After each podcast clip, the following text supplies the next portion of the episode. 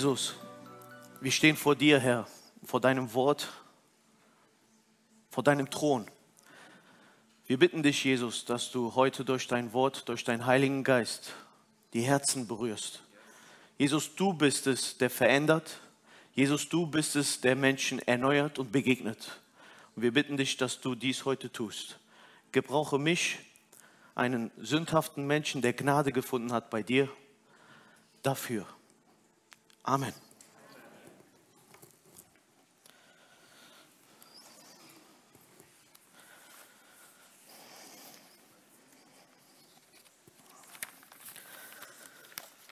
Ich weiß nicht, wie es euch geht, aber ich mag die Weihnachtszeit total. Geht es euch auch so? Also ich bin voll der Fan von Weihnachten. Ich liebe Weihnachtsmärkte. Ich liebe die Lichter auf den Straßen. Ich liebe die Krakauer Bartwurst. Alles, was dazugehört. Die gezuckerten Mandeln. Und vor allem diese kalte Zeit. Ich bin ein Fan von Weihnachten. Ich habe mich letztes Mal mit meiner Tochter unterhalten und sie sagte zu mir, Papa, eigentlich ist doch gerade der Geburtstag von Jesus. Und ich dachte mir, ja, könnte man so sehen. Und dann waren wir im Weihnachtsmarkt in Hilden auf den Straßen und sie sagte zu mir, Papa, ist das nicht krass? Jetzt mit 18 redet sie schon so, ja. Papa, ist das nicht krass? Überall diese Lichter und diese Bäume, alle feiern den Geburtstag von Jesus. Und ich sagte, ja, wenn es denn so wäre. Und ich finde diesen kindlichen Gedanken aber wunderschön. Natürlich wissen wir, dass meist, die meisten heute gar nicht mehr wissen, wofür wir Weihnachten wirklich feiern oder worum es geht.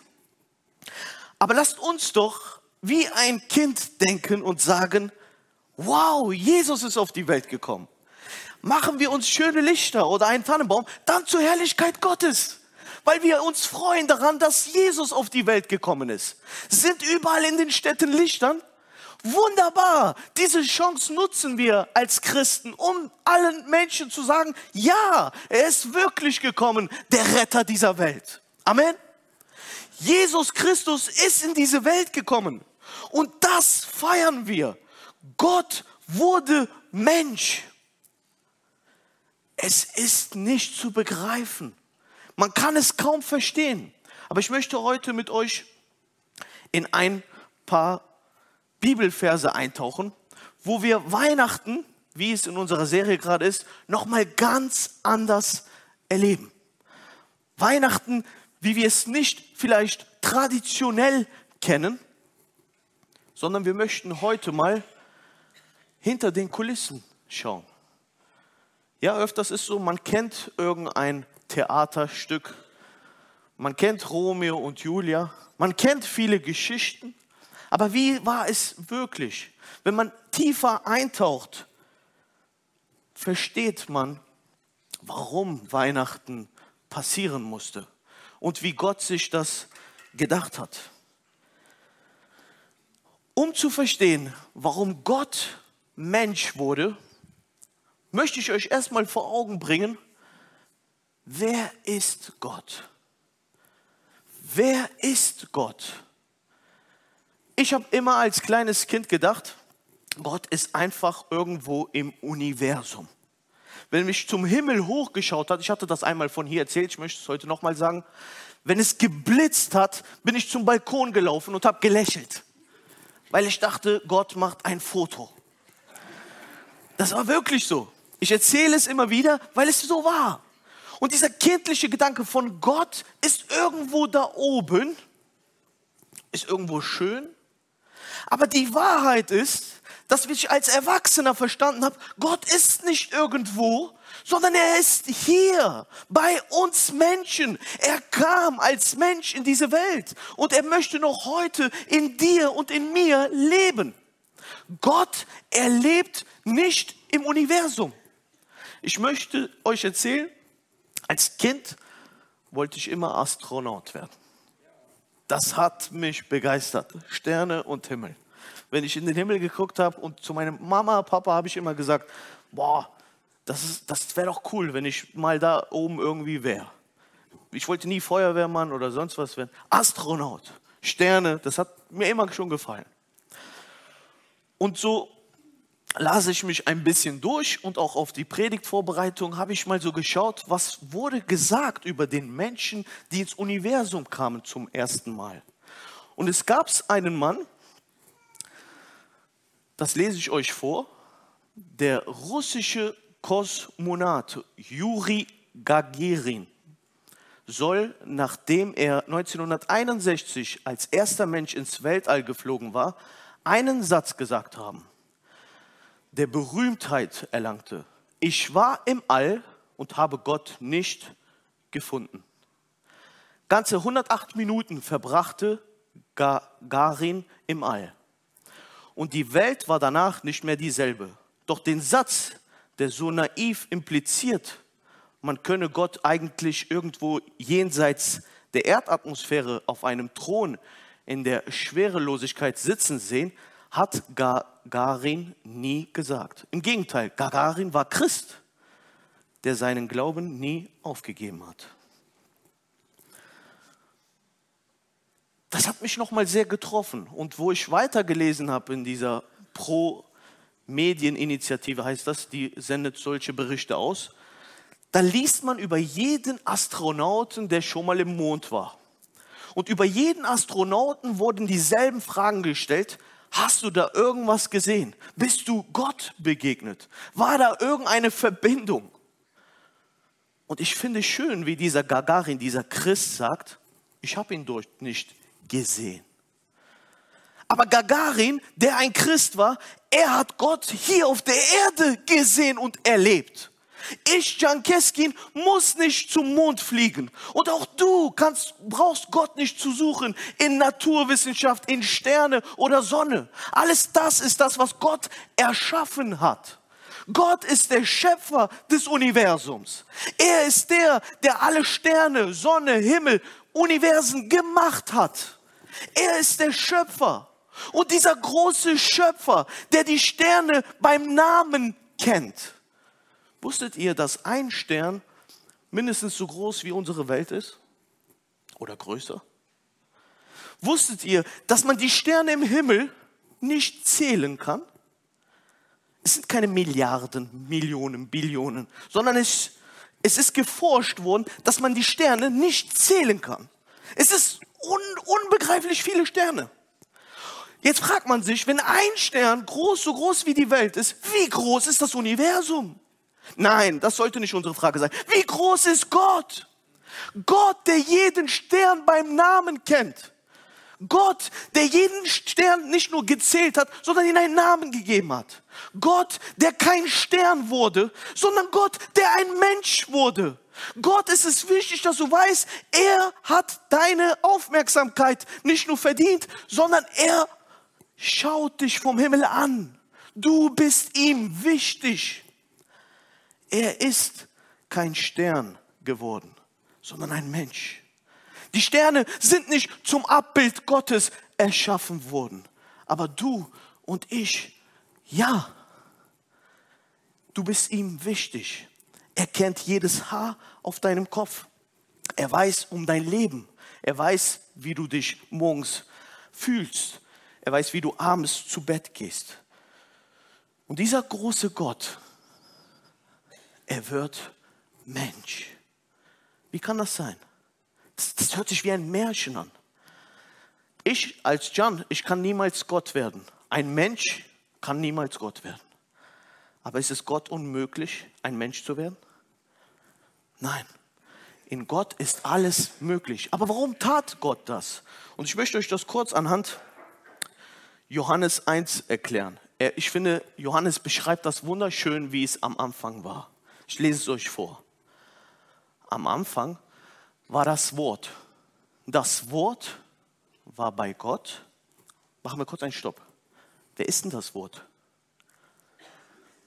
Wer ist das Wort? Richtig, wir wissen anhand der Schrift, dass das Wort auch schon in 1. Mose von Anfang an da war. Jetzt nochmal, wir lesen und stellt euch dieses Wort Jesus vor. Am Anfang war das Wort, war Jesus. Das Wort, Jesus, war bei Gott. Und jetzt hört zu. Und in allem war es Gott gleich. Jesus Christus ist Gott, liebe Geschwister. Der, der Mensch wurde, war und ist Gott. Alles wurde durch das Wort, durch Jesus, geschaffen. Und ohne das Wort ist nichts entstanden. Kein Jan, keine Sonne, kein Mond. Nichts ist durch Jesus Christus erschaffen oder entstanden. Und, oder alles.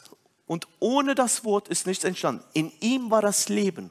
Und dieses Leben war das Licht für die Menschen.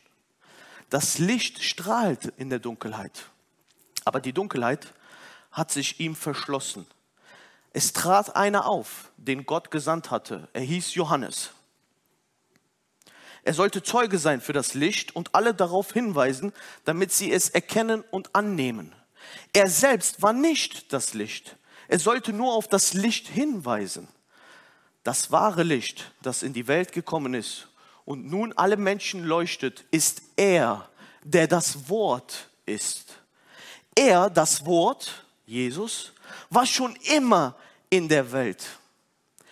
Die Welt ist durch ihn geschaffen worden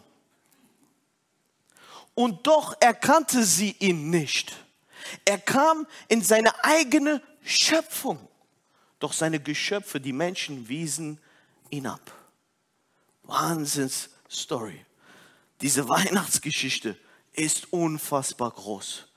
Gott, Jesus, der Heilige Geist, sie waren von Beginn an zusammen, bevor diese Welt erschaffen wurde.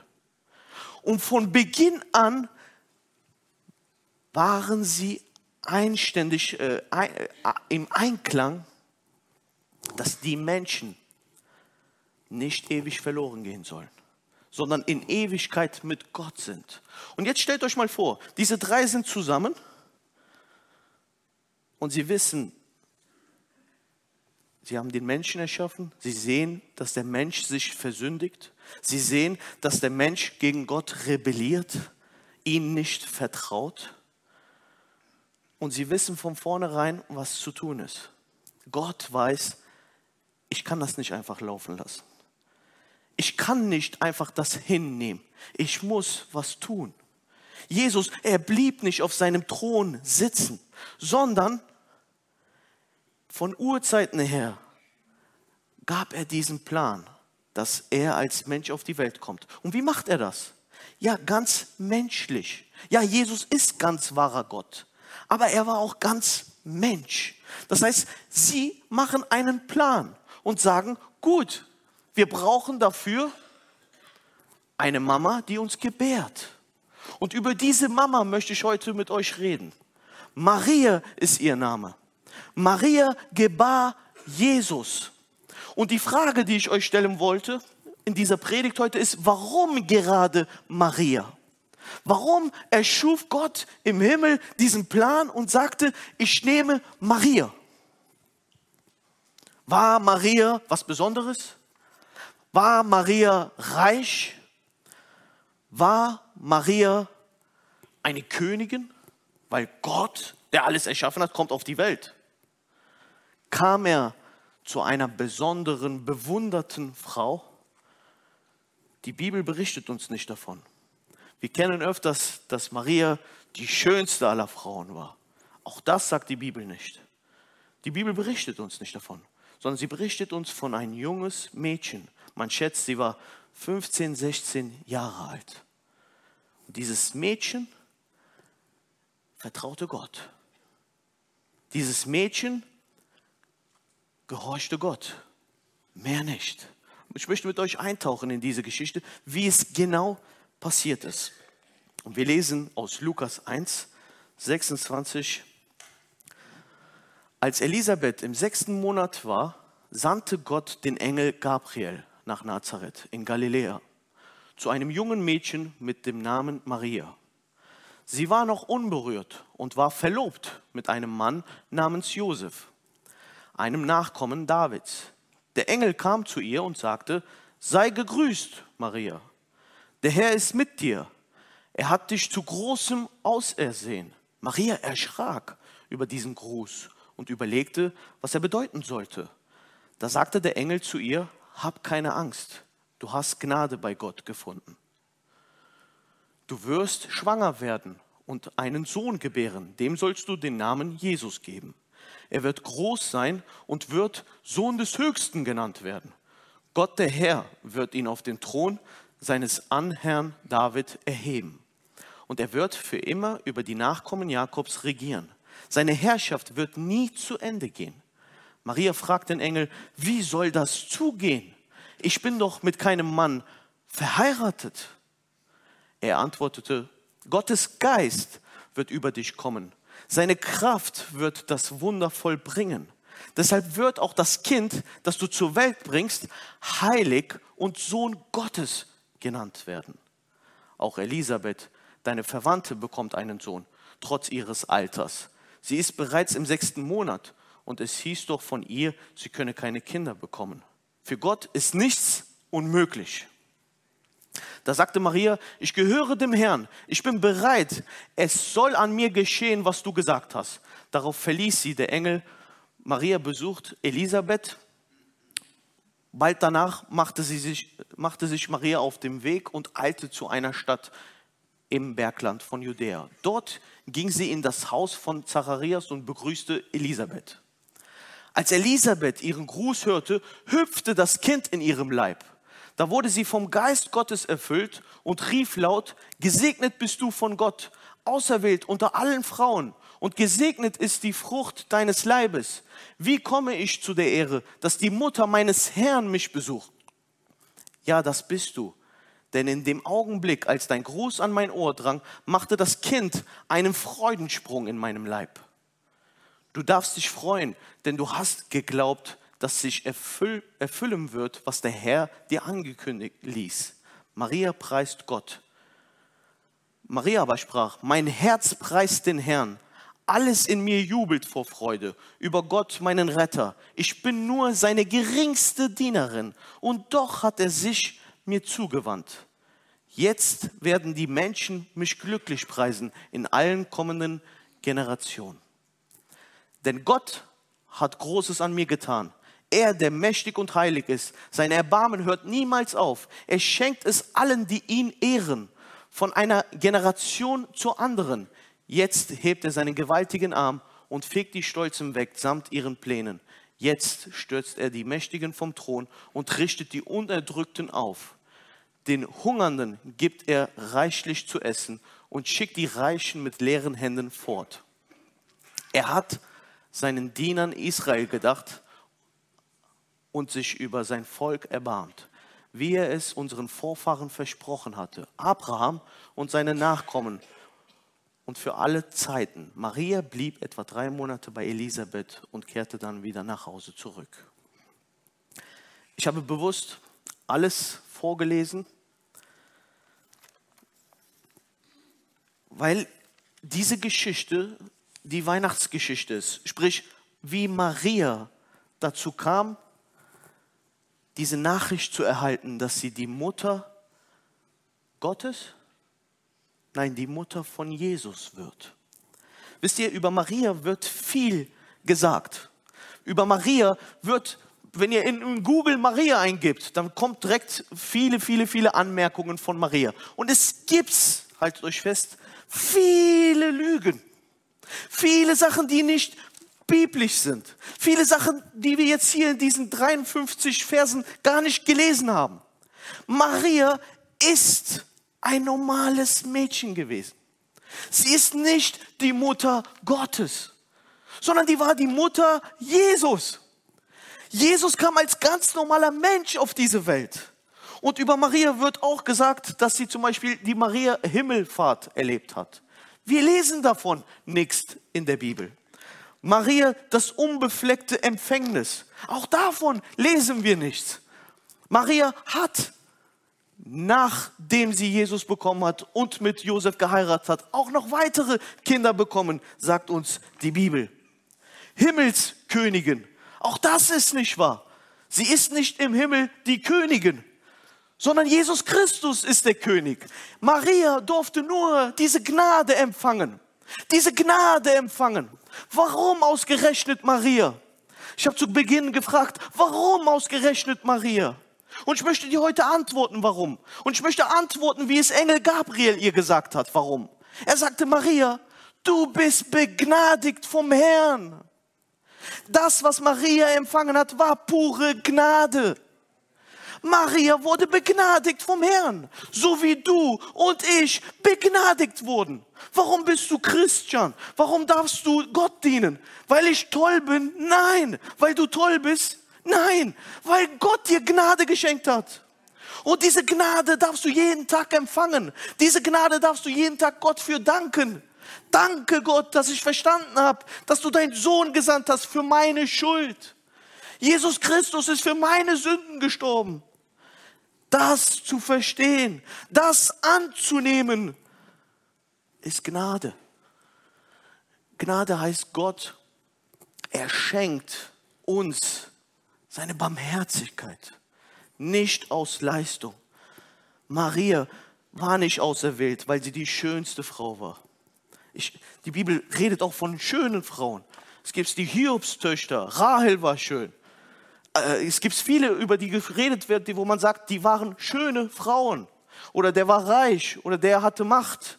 Und Gott schenkt auch das. Wenn du schön bist, dann nicht, weil du es dir ausgesucht hast. Hat sich jemand von euch ausgesucht, schön zu sein? Nee, ne? Keiner. Hat sich jemand ausgesucht, von euch reich zu sein? Ja, aber ich habe dafür gekämpft. Nein, es ist Gnade. Wenn du als Christ an Gott glaubst und ihn vertraust, dann ist es Gnade. Alles, was du hast, ist Gnade. Danke Gott dafür. Warum ausgerechnet Maria? Maria lesen wir anhand von dieses Gebet nicht viel über ihre Persönlichkeit, aber wir lesen, dass sie sich selbst als gering betrachtet. Sie sagt, ich bin nur einer deiner Dienerinnen. Mich hast du auserwählt. Das haben wir gerade gelesen. Sie achtet sich selbst gering. Man sieht in ihr keine Hochmut oder dass sie sich für etwas hält. Ihr war wahrscheinlich noch nicht mal bewusst, was da alles auf sie zukommt. Ich glaube, Maria mit als 16, 15, 17-jähriges Mädchen wusste noch gar nicht, was auf sie zukommt und was sie auch vielleicht für einen Leidensweg erleben wird. Ja, Maria, sie hatte es nicht leicht. Sie sah ihren Sohn sterben am Kreuz. Wisst ihr, wenn Kinder seine Eltern sterben sehen, dann hat das noch einen normalen Lauf. Aber wenn Eltern seine Kinder sterben sehen, das ist für uns nicht normal. Es tut weh.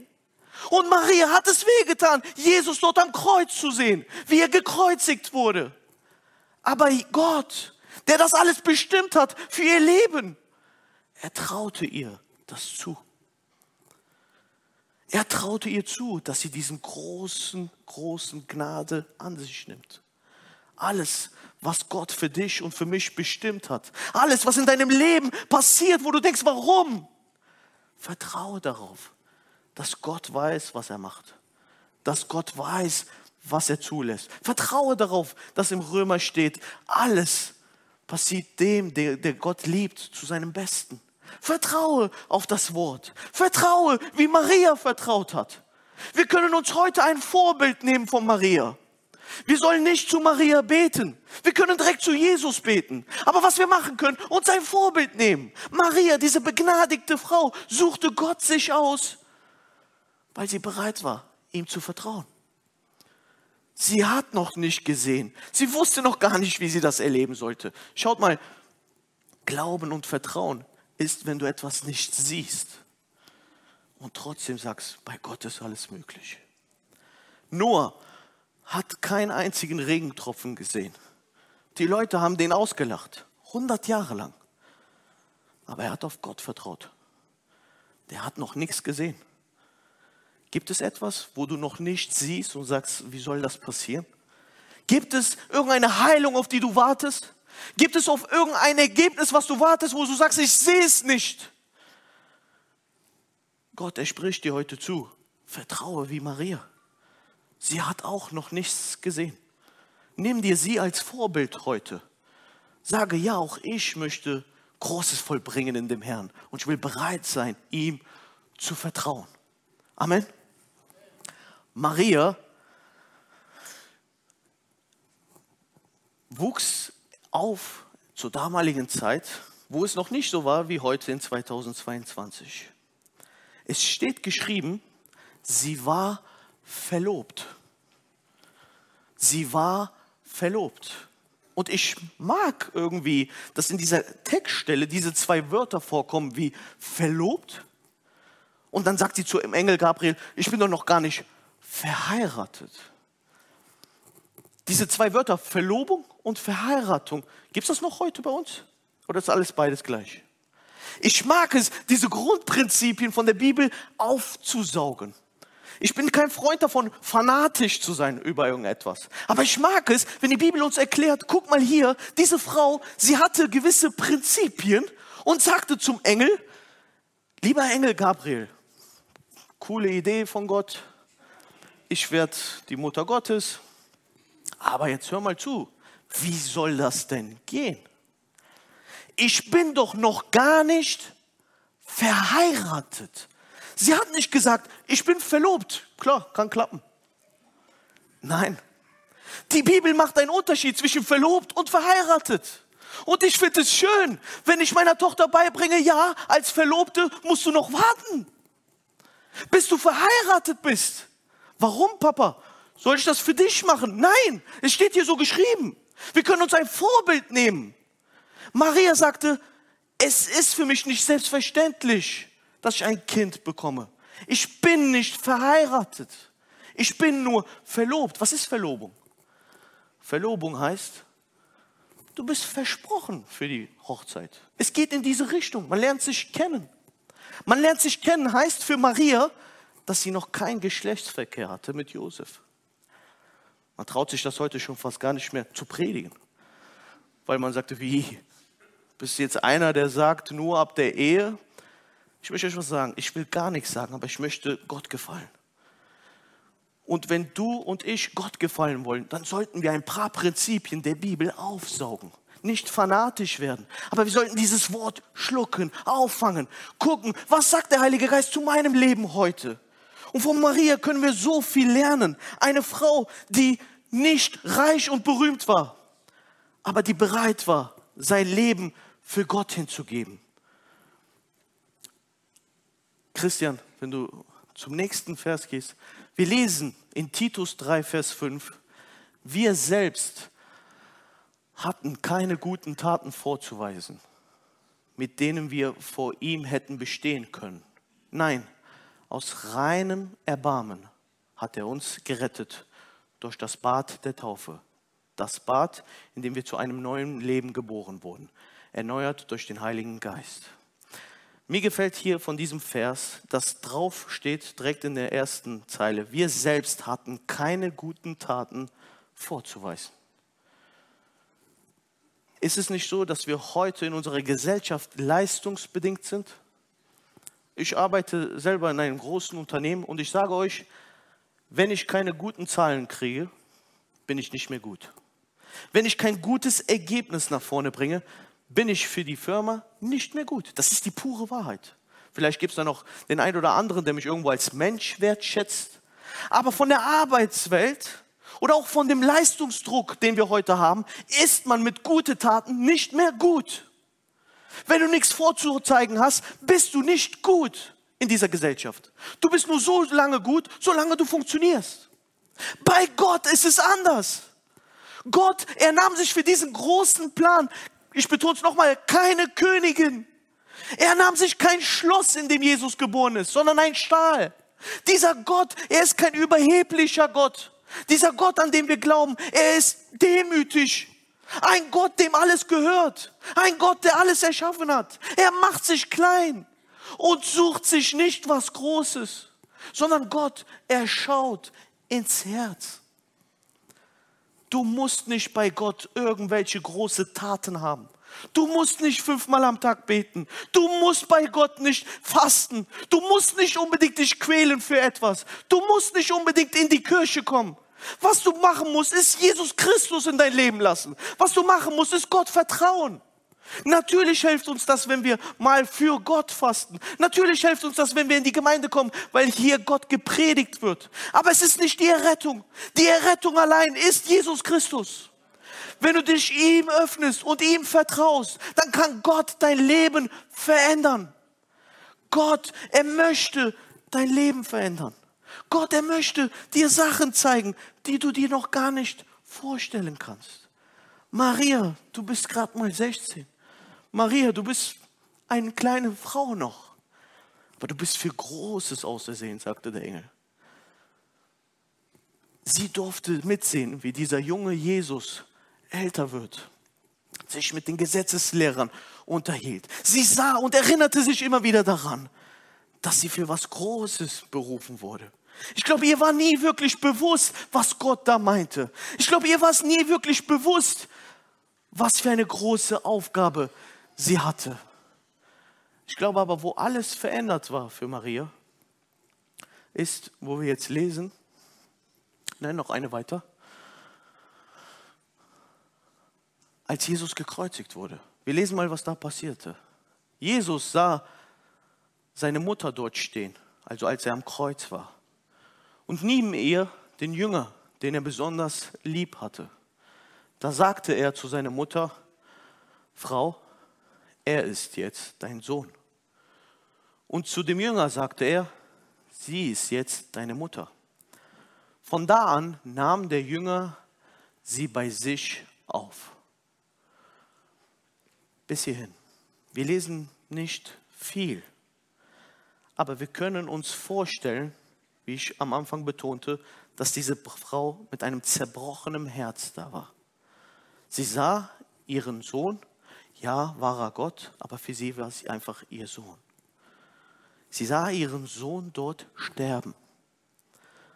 Wisst ihr, wenn du ein zerbrochenes Herz hast, wenn du gerade gar nichts mehr verstehst, Gott und die Welt, auch Maria hätte sich denken können, wie, da kam doch der Engel Gabriel und so muss das alles enden?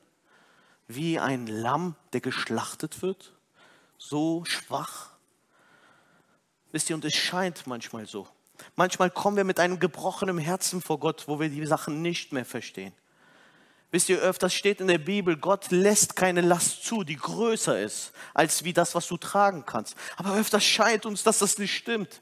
Es scheint uns, als ob wir erdrückt werden von dieser Last und Sorge, von Ängste. Wir wissen manchmal nicht weiter. Aber Maria, sie war am richtigen Ort.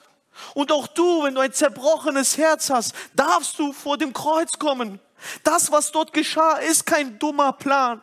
Das hat Gott sich nicht einfach ausgedacht, um dir Leid oder seinen Sohn Leid zuzufügen. Es ist der Plan Gottes, um dich glücklich zu machen, um dich leben zu lassen, um dir die Wahrheit zu schenken. Auch Maria, sie verstand danach, dass Jesus sterben musste. Wir lesen in der Apostelgeschichte, dass es später, da wurde das letzte Mal über Maria berichtet in der Bibel. Da war sie mit den Jüngern zusammen, Jesus am Anbeten. Maria betete Jesus an mit den Jüngern. Maria betete ihren Sohn an. Wie unvorstellbar diese Story. Aber es ist wahr, Gott hat diesen Plan, Gott kam in die Welt und Maria selbst musste verstehen, dass Jesus Christus der Herr ist.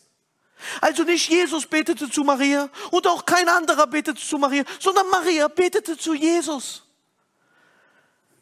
Wir Menschen dürfen Erlösung finden, Freiheit finden, die Wahrheit finden, unter keinen anderen Namen.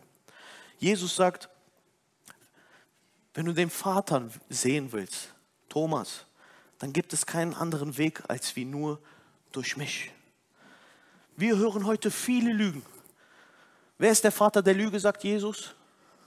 Der Teufel. Jesus sagt es. Er sagt, der Teufel ist der Vater der Lüge. Er ist in seinem Wesen Lüge. Und was wir vom Teufel wissen ist, wo er Jesus angefechtet hat, er will gerne dieses Wort verdrehen. Er sagt, Jesus, wenn du, Jesus, es steht doch. Und er will dieses Wort verdrehen. Und er will uns Christen da drin schwach halten, weil dieses Wort ist wahr. Und wenn dieses Wort sagt, dass Jesus Christus der Sohn Gottes ist, dann ist es wahr. Es ist nicht, es war einmal, sondern es ist so. Jesus Christus ist Gott. Und Jesus Christus, er kommt wieder. Und Jesus Christus erhält Gericht.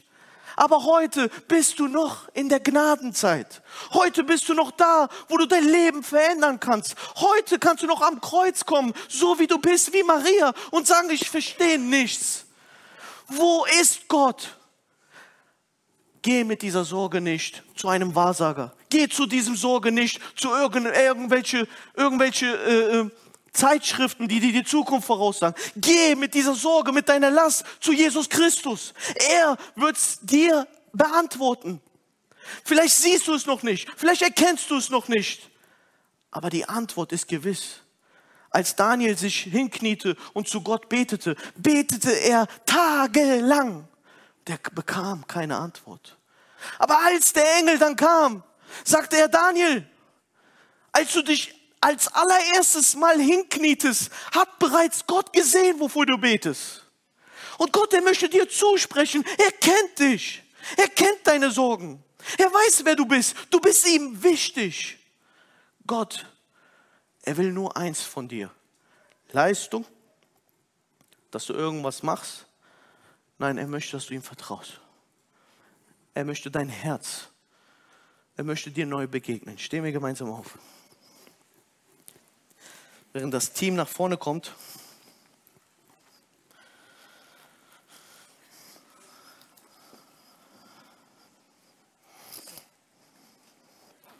Während das Team nach vorne kommt, möchte ich dir Fragen stellen und möchten wir kurz ins Gebet gehen. Was ist diese Weihnachtsbotschaft für dich? Bist, ist dir bewusst, dass Gott das alles gemacht hat, weil er dich verändern wollte? Ist es für dich so, dass du sagst, Gott ist gekommen auf diese Welt, um für die Sünden der Menschen zu sterben? Oder weißt du, dass Gott es für dich getan hat? Warst du schon mal ganz bewusst vor dem Kreuz? Hast du schon mal Jesus dein Herz ausgeschüttelt? Hast du schon mal vor dem Kreuz gesagt, Jesus, ich bin hier mit meiner Schuld und mit allem, was ich habe? Ich verstehe es nicht, aber ich bin hier vor dem Kreuz. Ich kann dir heute sagen, lieber Zuhörer, es gibt keinen besseren Ort für dich mit einem zerbrochenen Herzen, als wie vor dem Kreuz zu gehen. Jesus es scheint manchmal so, als ob er nicht antwortet. Aber er möchte dir heute sagen, er wird nicht zu spät kommen. Er hat dein Gebet erhört. Er hat dein zerbrochenes Herz gesehen. Und er bittet dich nur um eins. Glaube nicht mehr an die Lügen, sondern vertraue mir. Jesus Christus möchte anhand dieses Beispiels von Maria, das er in seinem Wort schreiben ließ, dir heute sagen, ich habe Großes mit dir vor. Du bist für Großes erwählt worden. Nicht, weil du toll bist, nicht, weil du besonders bist, sondern aus meiner puren Gnade. Nimm dir ein Beispiel von Maria und sag, okay, ich weiß nicht wie, ich weiß nicht wann, ich weiß nicht woher, ich weiß nicht, wie es auch immer gehen soll. Aber ich weiß eins, mein Gott ist groß und bei ihm ist nichts unmöglich.